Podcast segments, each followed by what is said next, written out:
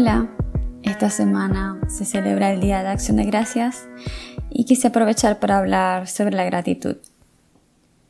En 2019, una de mis grandes lecciones fue aprender a agradecer. O no tanto aprender a agradecer, sino a ver la vida más desde los lentes de la precisión y el agradecimiento. Yo siento que siempre he sido una persona muy agradecida. Ser de Venezuela me ha hecho aprender a valorar, a apreciar y agradecer tantas cosas.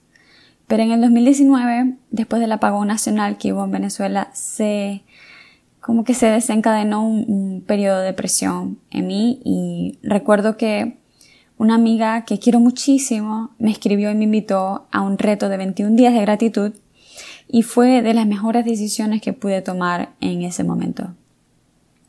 El reto consistía en que cada día había una tarea como hacer una meditación, repetir afirmaciones y otras tareas como sacar cosas que ya no usábamos para regalarlas a quien las pudiera necesitar, etc. Y sentí totalmente el efecto que tuvo en mí. Allí entendí con mucha más profundidad el impacto y la importancia de una práctica de gratitud. Aprovechando esa experiencia y que ahorita he estado estudiando el sistema nervioso y leyendo sobre neurociencia, quise averiguar cómo se ve esa práctica en, la teoría o, biológicamente. Y lo que encontré me pareció muy, muy valioso y quise compartirlo por acá. Leí sobre varios estudios y no voy a hablarles en profundidad. Quiero es enfocarme en los resultados, que es al final que, lo que nos va a ayudar. El Centro de Investigaciones de Mindfulness y Conciencia de la Universidad de California comprobó que la gratitud cambia las estructuras neuronales del cerebro y nos hace sentir más felices y contentos. Además, regula el funcionamiento del sistema inmunológico, reduce los niveles de cortisol, que es la hormona del estrés, ayuda a tener un mejor funcionamiento cardíaco y te permite soportar mejor las experiencias negativas. Además, al reducir las hormonas del estrés y controlar las funciones del sistema nervioso autónomo, la gratitud reduce significativamente los síntomas de depresión y ansiedad. Otros estudios han demostrado que la gratitud activa el hipotálamo y por lo tanto regula todos los mecanismos corporales controlados por el hipotálamo, uno de los cuales es el sueño. Agradecer y apreciar nos ayuda a tener un sueño más profundo y saludable de forma natural todos los días. También han comprobado que logra reducciones en la amígdala, que es el área asociada con la amenaza y el miedo, y ayuda en procesos desinflamatorios, entre otros no quiero ponerme técnica aquí, pero sí quería como ilustrar cómo se ve eso, eh, sí, como en la parte biológica, en la parte física o tangible. Em, pero quiero hablarles también de otro aspecto importante. Tenemos un área en el cerebro que funciona como un interruptor, que puede tomar una experiencia y nos permite verla o enmarcarla de tal manera que crea efectos positivos para la salud. Pero, si al contrario, tenemos la misma experiencia pero vista como algo que no queremos hacer o que nos vemos obligados a hacer, puede crear más bien efectos negativos en nuestro sistema. Hicieron un estudio y tomaron un ratón y lo pusieron a correr sobre una rueda, que a los ratones les encanta hacer y que tiene muchos efectos positivos como la reducción de la presión arterial, mejoras en la neuroquímica, etcétera, etcétera, en ese ratón. Sin embargo, pusieron otro ratón en una jaula justo al lado, pero este estaba atrapado en la rueda y tenía que correr cada vez que el otro ratón corría porque las ruedas estaban unidas. Entonces, el segundo ratón estaba obligado a hacer exactamente lo mismo. Sin embargo, tuvo resultados negativos en su salud. La presión arterial aumentó, las hormonas del estrés aumentaron, etcétera, etcétera. Otro ejemplo para ilustrar esto es la exposición al agua fría. Si te metes en un baño de hielo o con agua muy fría, será incómodo, incluso si estás acostumbrado al frío. Sin embargo, si lo haces porque quieres o porque sabes que existen beneficios para la salud cuando lo haces, esa área del cerebro puede controlar otras áreas como el hipotálamo para impactar positivamente en tu sistema y que puedas gestionar o manejar mejor la situación o puedas responder mejor a la situación. Todavía el frío va a ser incómodo, pero el hecho de que lo hagas porque quisiste, es decir, porque fuiste tú quien decidió someterse a la incomodidad, está demostrado que tiene un efecto muy diferente y trae beneficios en la salud como influir en tu sistema inmunológico, por ejemplo.